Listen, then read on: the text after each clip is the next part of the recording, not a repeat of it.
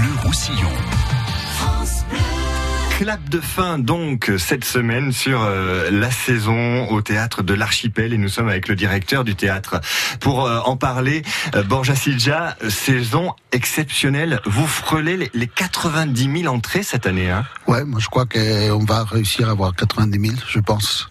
Bonjour d'abord. Bonjour. C'est vrai que c'était une, une, belle saison, 137 spectacles et un public qui répond présent. Ça j'imagine que quand on est directeur du théâtre d'Archipel, c'est le premier objectif, faire en sorte que les gens retournent, viennent au théâtre voir du spectacle vivant. Oui, le fidéliser le public, oui, bien sûr. donc oui, oui, oui, c'est un, un, des premiers, un des premiers, un des premiers objectifs. Mais oui, effectivement, c'est très important. Sans, le public, euh, on n'existerait pas. Mhm. Donc euh, voilà, oui. Mais il y a un public qui est habitué au théâtre, qui est habitué au cirque, qui est habitué à aller voir des spectacles de danse. Et puis il y en a un autre aussi qu'il faut conquérir. C'est une de vos missions d'aller chercher des gens qui vont pas forcément vers, vers la culture, de les amener dans des endroits de, culture vivante comme oui, surtout les jeunes. Pour nous, c'est très important. On fait un, un, très très gros travail hein, au long de la saison sur les jeunes. On, arrive à avoir 25 000 jeunes, euh, et, enfin euh, étudiants compris. Donc ça, c'est très important parce que c'est notre notre public euh, pour demain. De toute façon, bon, effectivement, dans une ville comme Perpignan, il y a un moment donné que j'imagine que ça s'arrêterait parce que parce qu'il n'y a pas beaucoup plus de monde. Mais oui, effectivement, moi je pense qu'il reste encore euh, quelques, quelques milliers de spectateurs, spectateurs qu'il faut, qu'il faut conquérir, mais surtout c'est très important de le fidéliser. Mhm. et en même temps, cette année, plusieurs fois, vous avez affiché complet. Il y a eu énormément de spectacles qui ont affiché complet. Hein. Plusieurs fois, oui.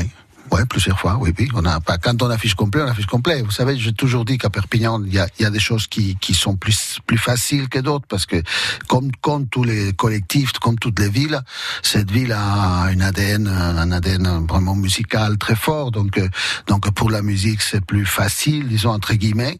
Euh, la preuve, c'est que l'archipel, enfin, l'archipel est avant aussi, mais la ville de Perpignan, Perpignan comme ville, accueille un festival de musique contemporaine très pointu, aujourd'hui musique et qui euh, normalement affiche complet euh, pendant les dix jours que ça. Donc ça c'est pas ça c'est pas quelque chose de, de, de, normal, de simple parce que c'est vraiment un public acquis, un travail qui a été fait pendant longtemps.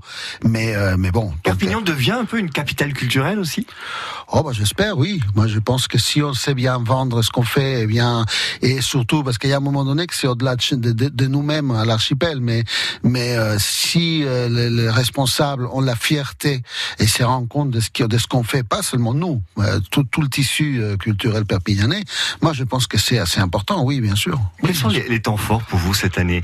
Il y a eu par exemple Étienne Dao euh, avec Dany qui est monté sur scène, bah, qui l'a rejoint sur scène. C'était un bon moment, ça. Bah, Étienne, Dao, c'était un moment, un moment fort, parce que plein, bien sûr. il y a eu des moments, il y a eu beaucoup de moments. Je vous dis, le, Festival Jour des Musiques. Il y a eu Cétieste qui nous a présenté Thomas Joly en début de saison.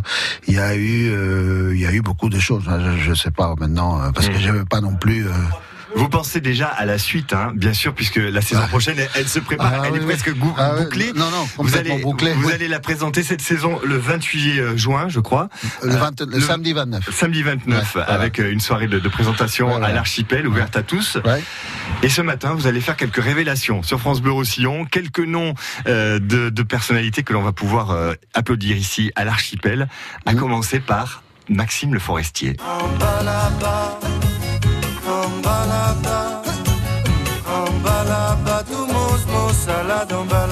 Il sera là, Maxime Le Forestier, donc euh, la saison prochaine au Théâtre Archipel Au mois de mars, oui, tout à fait. Un combustible, lui, c'est quelqu'un qui, continue, qui continue, continue. Voilà, ça, ça va être un grand plaisir de l'avoir. Donc voilà, au mois de mars. Au mois de mars, on peut commencer à réserver les places à partir de quand?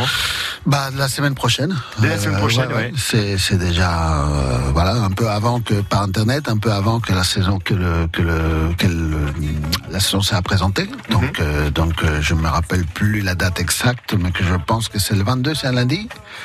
Donc euh, c'est c'est ça, mhm. le 23. Oui, voilà. D'accord. Euh, et puis aussi parmi les temps forts l'an prochain, euh, alors ça aussi, ça va être vraiment extraordinaire.